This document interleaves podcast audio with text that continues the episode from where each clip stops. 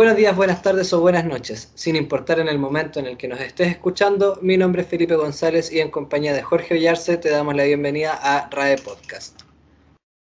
El día de hoy les damos la bienvenida al primer capítulo de esta nueva sección de nuestro podcast denominada En 30 Minutos, donde una pequeña parte del equipo eh, se reunirá a discutir sobre temáticas relacionadas tanto a la pedagogía como a la literatura e incluso cultura.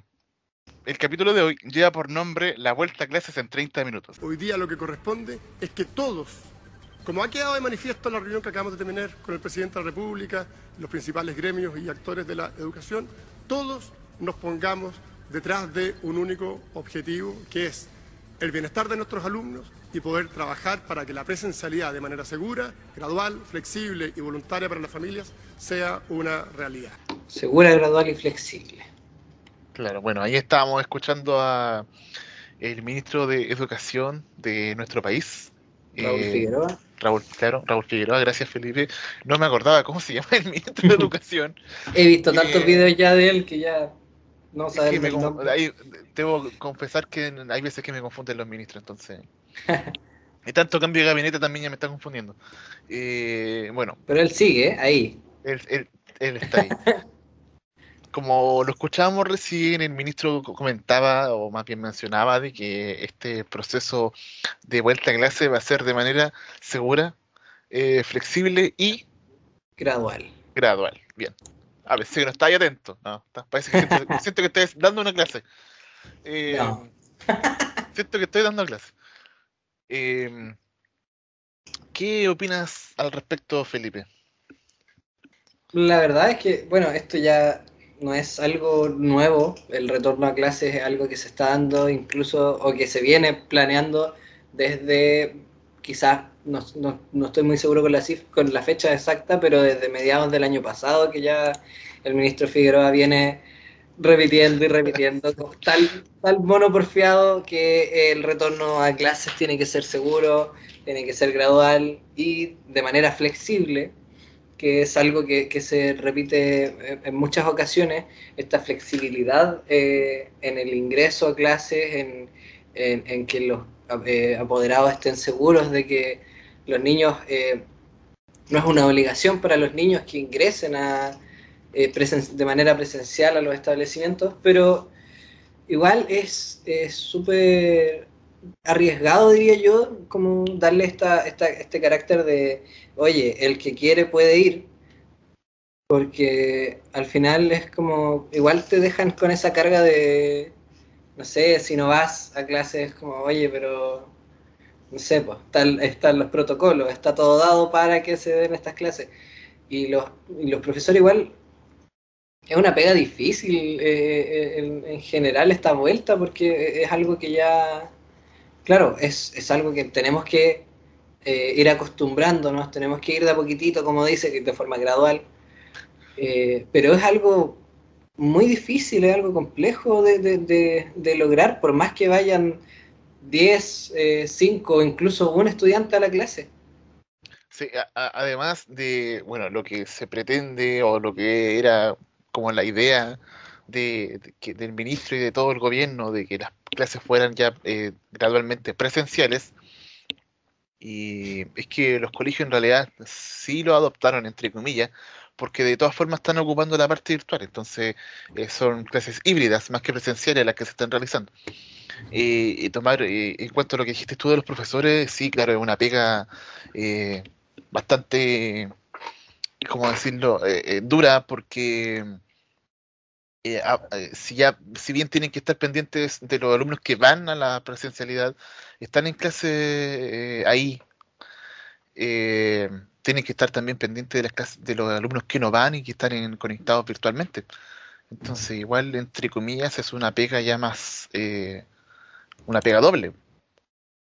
Sí, incluso, bueno, y también, incluso cayendo eh, a principios de, de- de esta modalidad en noticias, por ejemplo, de EMOL, que estaba justo revisando, donde se denunció que habían, existían colegios donde se incluso se, de- se obligaba a los profesores a asistir presencialmente a los establecimientos, eh, incluso en, en fase 1. Entonces, eh, claro, está bien disponer de los horarios de los profesores en cierta medida, ya que eh, pega es pega, por decirlo de alguna forma, pero ya entrar a, obligar es una cosa más peligrosa, ¿no? Sí, tomando en cuenta eso, acabo de recordar que, si no me equivoco, el nuevo eh, protocolo de, a nivel nacional que hay, que fue implementado el 15 de julio, si no me equivoco, ¿no? Eh, bueno, de este año 2021, es que pueden haber clases eh, incluso en cuarentena. Clases presenciales incluso en cuarentena. Estuvo trabajando para que. Para Cosa que, en un principio no era así. Era fase 2 en adelante o fase 3 en adelante. De hecho, en, eh, a mí me pasó eh, personalmente que haciendo mi práctica en el establecimiento en el que estaba, dijeron ya fase 2 ya se puede empezar a, a trabajar en los colegios con clases híbridas. Estuvieron una semana y entró Talca en fase 1 y todos de vuelta para sus casas y pasó la cuarentena y después ya de nuevo fase 2. Ya, de nuevo los niños a clase. Entonces igual es algo que algunos colegios sí han hecho como un, ha sido gradual en algunos colegios, pero hay otros establecimientos donde no se ha logrado esa gradualidad. Y también, eh, bueno, pensando ya en que ese, juego que existía de volvemos, no volvemos, volvemos, no mm. volvemos, porque la comuna pasaba y no pasaba, como que sí, como que no. Eh, bueno, también a modo personal a mí me pasó que en el momento en que, se, que la comuna avanzó a fase 2 y volvieron las clases híbridas, porque no eran presenciales, eran híbridas. Bueno, sí era, sí no, usted me entiende. Usted me entiende. Lo que se hizo fue un cambio de horario no sé, si los jóvenes entraron a las 10 cuando estaban en clases virtuales, ya una vez pasando a, presencialidad o a esta eh, forma híbrida, el horario cambió. Y de entrar a las 10 terminaron entrando a las 8 y media, 9. Entonces, después si volvían, obviamente, nuevamente se cambiaba el horario. Y, era igual un, eh, en cuanto al horario de los profesores, el horario de, de los alumnos de toda la del área técnica del, del establecimiento, de toda la comunidad, y igual eres como un, un, un deseo más o menos grande. Entonces, eh, es como rescatando, entre comillas, lo, lo bueno de lo malo. Que este ya, si bien tal vez si estamos en cuarentena es por algo, y, de que tengan que ir a, eh, a, clase igual los chicos y chicas eh, es como un poco peligroso, eh, tal vez en el tema de los horarios y de todo esto, la coordinación que debe realizar el establecimiento es como, nuevamente, entre comillas, bueno, por decirlo así. No justifico lo que dijeron, pero, o lo que quieren hacer, pero tomándolo en cuenta de esa mirada, es como algo a favor. No sé qué igual, tú yo creo que de. Y aquí se me puede tirar mucha gente encima, como siempre. Tranquilo, no pueden salir de sus casas, estamos en cuarentena. No, estamos, de hecho pasamos a fase 4 desde mañana. mañana. Sí, ¿Cómo lo logramos? No sé. Ni idea. Pero bueno, eh, yo creo que de que es necesario que los chicos socialicen, que los chicos eh, estén en un ambiente escolar, sí, lo encuentro súper necesario porque eh, igual le está dificultando, o sea, existen muchas realidades. Hay chicos que tienen que, no sé, conozco gente, quizás no que, no que está en el colegio, pero conozco gente que tenía que irse en camioneta a un terreno donde les llegaba señal para ver sus clases online donde de repente les exigían incluso asistencia. Entonces, eh, es difícil, o hay otros chicos que tienen, no sé, cinco hermanos que está uno gritando por allá, otro que está en clase en, otro, en, la otra pieza. Entonces, es necesario, pero creo que es, es difícil el decir, ya, ¿saben que A partir de mañana todos los colegios entran a clases presenciales o los que tengan, o, o, la gran mayoría, pero los que tengan las capacidades, porque hay muchos colegios que no tienen la capacidad, hay muchos colegios que no tienen o por ejemplo, no sé, vamos a, vamos a aplicar un horario diferido para que los niños vayan a tal, en tal y tal horario. Quizás hay establecimientos que se van a poner de acuerdo y van a decir, oye, estos cinco niños son hermanos, entonces estos cinco niños van a entrar a clase en la misma semana y van a tener eh, los horarios similares para que cuando se vuelvan a su casa no tengan problemas de topes horarios con los, con los padres que también trabajan o, entre otras cosas. Pero hay otros colegios que a lo mejor no van a tomar esa, eso en consideración y van a decir, oye, Pedrito va a tener clase el lunes, de lunes a viernes de tal semana y después la otra semana tiene online, pero Juanito, que es el hermano de Pedrito, va a tener a la otra semana. Entonces, ¿qué pasa ahí cuando surge algún contacto, algún, algún no sé, alguien, ojalá que no, se contagia del virus? ¿Qué pasa ahí? ¿Qué pasa con, los contactos estrechos con los docentes? No creo que, no creo que los establecimientos estén contratando, no sé, eh, doble personal para, para, no sé, pues para que un, grupo de niños que va esta semana tengan con tal profesor y el otro con este otro profesor para que no se topen con, en caso de tener algún contacto estrecho. No, no creo que así funcione. Porque hay muchos profesores sin pega en esta pandemia también, cabe mencionar. Entonces, no sé, eh, no sé tú también qué opinas con respecto a esto. ¿E-, ¿Es, es algo factible? ¿Es algo, ¿Es algo bueno? ¿Es algo malo? ¿Qué pasa con, con, este con esta vuelta a clase que, que, ya es, que ya existe, que ya, ya vamos atrasados con el tema más encima? Sí, bueno, eh, de cierta manera estoy como, eh, como en una balanza que no, no, no, no sabe que está tan equilibrada que no puedo decir ni algo negativo ni algo positivo. Perfectamente equilibrado, como todo debe estar. Eh, como que tengo ideas tan en, en, contra y a favor de... También es que algo eh, que dijiste tú y que creo que es algo, eh, un elemento muy importante a destacar de los colegios rurales. la, la misma población que vive en campos, que no tiene conexión. muy poca. Eh, muy, muy pocas. claro, por eso hubo un caso de una niña que tenía que subir al techo de su casa para poder eh, tener señal. Eh, gente que tiene que subir un cerro. eso ya es un. es como. desde mi perspectiva, siento que los. bueno, no todos en la ciudad tienen internet, pues, para que incluso a mí a veces se me, me falla el internet pero es como más, más fácil de que una persona de ciudad, eh, sin desmerecer a la población rural de nuestro país, de nuestra región también, de todo, eh, a nivel mundial. Que eso tiene también que ver mucho con la geografía de Chile. También Hay terrenos muy difíciles de, alcanzar con la señal que, existe de Internet en, en, la actualidad, a pesar de que en Chile existe una buena, por lo general, una buena conexión a Internet. Sí. Y a lo que yo quería ir, eh,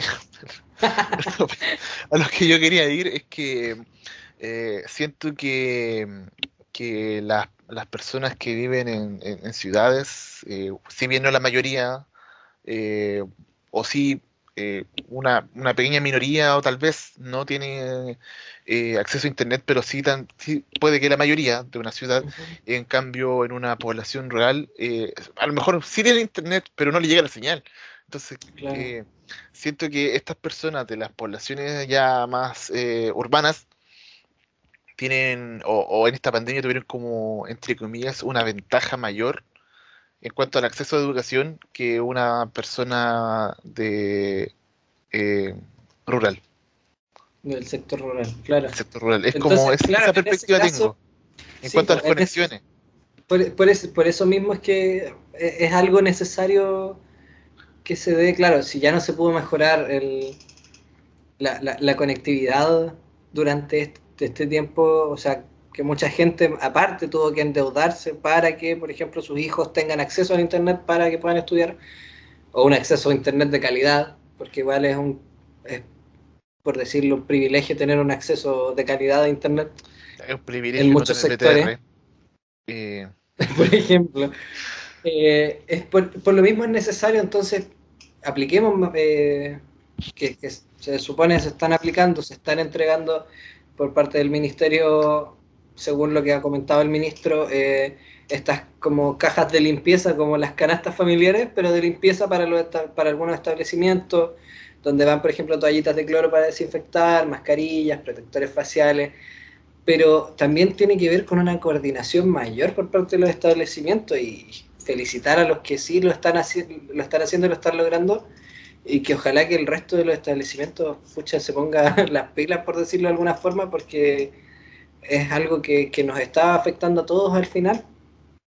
Tengamos o, tengamos o no hijos, porque igual es una, una realidad. Nosotros como futuros docentes nos vamos a encontrar con esta situación donde vamos a tener que ir a hacerle clase a niños, vamos a tener que trabajar con estos horarios. Eh, tenemos compañeras, compañeros que son padres, madres, que aparte de tener que ellos eh, eh, tratar con estos temas como docentes, tienen que ver cómo sus hijos van a un establecimiento donde saben cuáles son los protocolos, pues, no saben si se cumplen bien o no, pero saben que existen de cierta forma. Pero es algo que tiene que ver con una coordinación mayor a nivel de sociedad, a nivel de, de nosotros cuidarnos entre todos, que es lo que se ha hablado durante toda la pandemia en realidad. Bueno, y también respondiendo a la pregunta, que era la pregunta inicial de la presencialidad o no, eh, en cuanto a lo que yo mencioné anteriormente, siento que, claro, se debería dar la, la presencialidad gradualmente, como había dicho el ministro, eh, pero dadas las condiciones y lo que yo también mencioné, en la medida de lo posible. Me, me, enfocaría, bueno, si fuera yo, él, uh -huh. eh, me enfocaría principalmente en renunciar. claro, lo primero quería renunciar, no. Eh, claro. me, enfocaría principalmente en esta población, que en la cual no tiene acceso a internet, que es la, mayoritariamente la población rural, y, y, empezando gradualmente a, a, volver a la presencialidad en estos sectores. Sí. Eh, obviamente tomando todos los protocolos y todo lo que tenga que eh, implementarse para prevenir el, eh, el, el coronavirus pero mm, de mi parte yo creo que me enfocaría más en estos sectores y, y después ya gradualmente y, de a poco, no, no inmediatamente como algunos lo quieren hacer, pero sí de a poco empezar a implementarlo ya en ciudades, porque igual ciudades son poblaciones gigantes. Eh, y, y, bueno, aquí obviamente tenemos buenas conexiones, pero en una población rural, como dije, eh, es como difícil. Entonces, empezar por la presencialidad en esos sectores para luego avanzar más a la parte urbana. Eso, no sé, ¿qué opinas tú? Tal vez tiene una opinión distinta a la mía. Tal Yo creo vez que... la gente tenga una opinión distinta a la mía. Sí. Eh, obviamente todos tenemos distintas opiniones, eh, pero... Pero yo, yo creo que eh, presencialidad en la medida de lo posible debería ser como, como el eslogan. Como pero claro, obviamente hablando de esto ya siendo como una situación muy hipotética porque ya, ya, ya se está dando esta situación, pero de ser que, que, que, tengamos que retroceder como sociedad en esta, en esta situación que es la presencialidad en, en, en eh, yo creo que debería ser eso, presencialidad en la medida de lo posible y que obviamente coordinando todo y organizándose, por ejemplo, nosotros ahora estábamos revisando un protocolo de un establecimiento X de la ciudad de Talca que tiene 64 páginas donde te explica detalladamente quiénes son los encargados de qué cosa, cuáles son los horarios, etcétera, etcétera. Pero pasar de la hoja a la realidad igual es algo que también dedica una coordinación, una, una, un saber eh, ubicarse en, en la situación en la que se está viviendo también. Porque es muy fácil estar detrás de una oficina, detrás de, un, de una mesita diciendo, oye, no, es que los niños tienen que volver a clases porque, por ejemplo, y esta es una opinión igual súper controversial, porque los papás sí van a poder trabajar presencialmente también y se va a poder producir más. Que puede ser un, puede ser un porqué de, de esta necesidad tan, eh, tan, tan, ¿cómo se dice?, tan urgente de, de, de que los niños vuelvan a, a, las, a, las, a las aulas. Eh, bueno, también dato curioso de que tú mencionaste este establecimiento con, el, con el super eh, protocolo. Eh, bueno, aquí estoy viendo yo este protocolo que sale entre las medidas generales para prevenir el COVID. Realizar higiene frecuentemente, llámese lavado de manos, evitar llevarse la mano a la cara para evitar contacto de los ojos, nariz y boca, estornudar, cubrirse la nariz y la boca, eh, con pañuelo o con el antebrazo. Y después, obviamente, si lo hiciste con pañuelo, eliminar el, eh, este, este pañuelo, la, la, separación que es, eh, bueno, para todos, mínimo uh -huh. de, de, un metro y evitar contacto físico. Mano, un beso, un abrazo, saludar o despedir. Además de no compartir artículos de higiene ni de comida. Son condiciones mínimas que se establecen desde la autoridad sanitaria, que también colabora el Ministerio de Educación para que se puedan implementar y que son las que dan la seguridad a las comunidades de que el retorno bajo la lógica de seguridad, gradualidad y voluntariedad es posible. Pueden existir 20.000 protocolos de cómo estar seguros, de cómo evitar que los niños en la sala se toquen o, se, no sé, pues se bajen la mascarilla, etcétera. Pero fuera de la sala, afuera del colegio, en el patio, en todas esas cosas, en todos esos lugares, eh, es difícil controlar esas situaciones.